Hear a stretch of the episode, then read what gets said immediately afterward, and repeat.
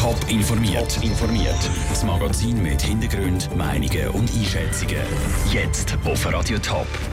Was gegen die vielen Unfälle mit E-Bikes könnte gemacht werden und wie Politiker darauf reagieren, dass der Bund für Biberschäden zahlen muss, das sind zwei von den Themen im Top informiert. Im Studio ist Sandro Peter. Sie sind immer mehr auf den Schweizer Straßen unterwegs. E-Bikes. Aber sie sind auch immer mehr in Unfälle verwickelt. Das zeigen die neuesten Zahlen, die der Bund und verschiedene Kantone veröffentlicht haben. Was muss passieren, damit die vielen E-Bike-Unfälle bald ein Ende haben? Der Beitrag von Daniel Schmucki liefert mögliche Antworten. Unfälle mit E-Bikes haben in der ganzen Schweiz neun Tote gefordert. Im Kanton St. Gallen haben sich die Unfälle mit E-Bikes verdoppelt und in der Stadt Zürich bauen unterdessen sogar mehr Velofahrer einen Unfall als Autofahrer. Klar muss da gehandelt werden, findet Stefan Kreienbühl von der Stiftung für Verkehrssicherheit Roadcross. Er sieht vor allem zwei Möglichkeiten. Das eine ist sicher, dass die Polizei stärker ahndet, wenn man sich falsch verhält. Das wäre also der repressive Bereich. Und auf der anderen Seite geht es darum, dass wir die Leute dafür sensibilisieren, sich korrekt zu verhalten. Wir müssen sie aufklären über ihr Risiko, das sie haben, gerade auch als E-Bike-Fahrer mit höheren Geschwindigkeiten. Von mehr Bussen für Velo- und E-Bike-Fahrer halten die Beratungsstelle für Unfallverhütung nicht allzu viel. Sie würden eher auf mehr Polizeikontrollen setzen wo die Velofahrer dann vermutlich automatisch dazu bringen würden, sich an die Verkehrsregeln zu halten. Eine andere Möglichkeit für weniger E-Bike-Unfälle wären die Kurse. Dort stelle sich halt einfach die Frage, wie sinnvoll eine Pflicht für so Kurse ist, schiebt der Mark Bechler von der Beratungsstelle für Unfallverhütung nach. Kurs ist sicher sinnvoll. Also gerade wenn man ein neues E-Bike kauft, dass man lernt, wie schnell das, das fährt. Aber ob das ein Obligatorium oder nicht muss sein, ist offen. Es geht einfach darum, dass wir eigentlich lieber die Leute sensibilisieren dass sie freiwillig, wenn sie ein neues E-Bike kaufen, sich überlegen, sollte ich das vielleicht noch lernen. Einig sind sich also praktisch alle. Es darf nicht mehr so viel Unfall mit Velos und E-Bikes geben. Wie das Problem gelöst werden kann, ist aber weiterhin offen, trotz verschiedener Vorschläge und Lösungsansätze. Der Beitrag von Daniel Schmucki. Schwere Verletzungen mit E-Bikes schon der Kampf angesagt hat Italien. Dort müssen alle Leute, die mit einem schnellen E-Bike unterwegs sind, nicht einfach einen Velohelm anlegen, sondern zwingend einen TÜV-Helm.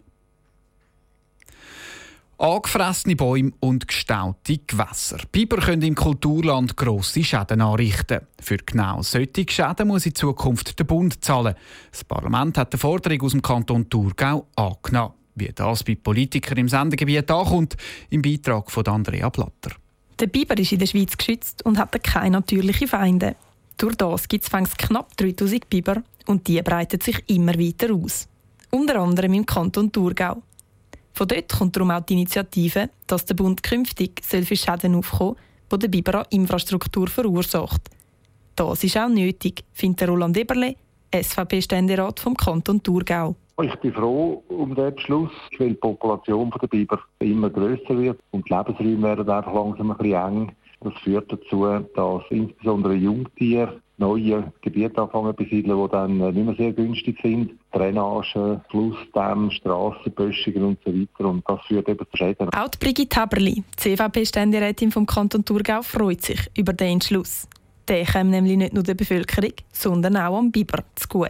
Es geht wirklich nicht gegen den Biber, sondern es geht darum, dass das Zusammenleben mit dem Biber besser möglich ist und dass die Schäden, dass man die auch entsprechend entschädigt bekommt. Ich glaube, es ist gut für den Biber und es ist gut für die Bevölkerung, dass wir jetzt da eine klare Regelung bekommen. Das sieht auch Claudia Friedl, SP-Nationalrätin St. Gallen, so.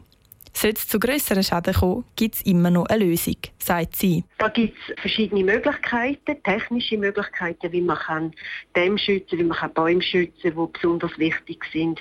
Da muss man der Situation anpassen, einfach vorgehen.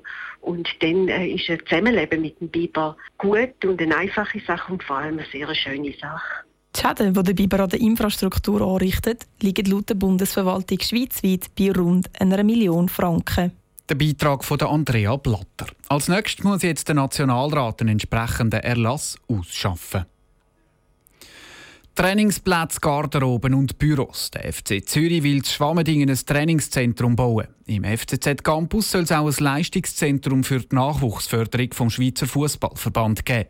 Was macht so ein Nachwuchszentrum aus? Noah Schäfer. Im Moment heissen es Embolo, Shakiri oder Sommer, die grossen Talente im Schweizer Fußball.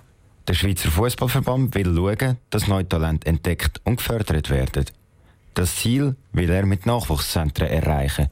So eins plant auch der FC Zürich, erklärte Heinz Rossheim, technischer Leiter beim FC Zürich. Das Nachwuchszentrum ist einmal ein Zentrum, wo alle Mannschaften trainieren können. Es gibt auch Garderobengebäude, man hat verschiedene Möglichkeiten, wo man trainieren kann mit Kraftraum, Physio, Betreuung.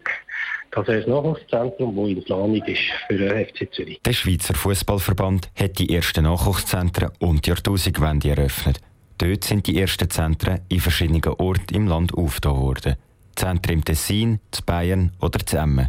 Der Verband war aber nicht der einzige Förderer. Gewesen. Parallel dazu haben die Grossvereine natürlich auch ihre Bestrebungen gehabt und in dem Sinn ist das gewachsen und der SFV hat mal entschieden, dass jetzt die Professionalisierung in die Hände der Grossvereine gelegt werden Jetzt plant der Schweizer Fußballverband sechs bis acht neue Nachwuchszentren. Jeder Profiverein kann so ein Nachwuchszentrum eröffnen, muss sich aber an einige Bedingungen halten. Das ist natürlich jeder Partnerschaft selber überlassen, ob sie die Bestrebungen erfüllen und die Auflagen auch in Angriff nehmen. Profitiert wird vor allem auch der Schweizer Fußball am Schluss. Auf dem FCZ-Campus soll nicht nur ein Nachwuchszentrum entstehen, sondern auch ein Trainingsgelände für alle Mannschaften und eine Geschäftsstelle. Der Beitrag von Noah Schäfer. Wenn die ganze Planung aufgeht und die Finanzierung sichergestellt werden kann, will der FCZ den Campus in zwei Jahren eröffnen. Top informiert, auch als Podcast. Mehr Informationen gibt es auf toponline.ch.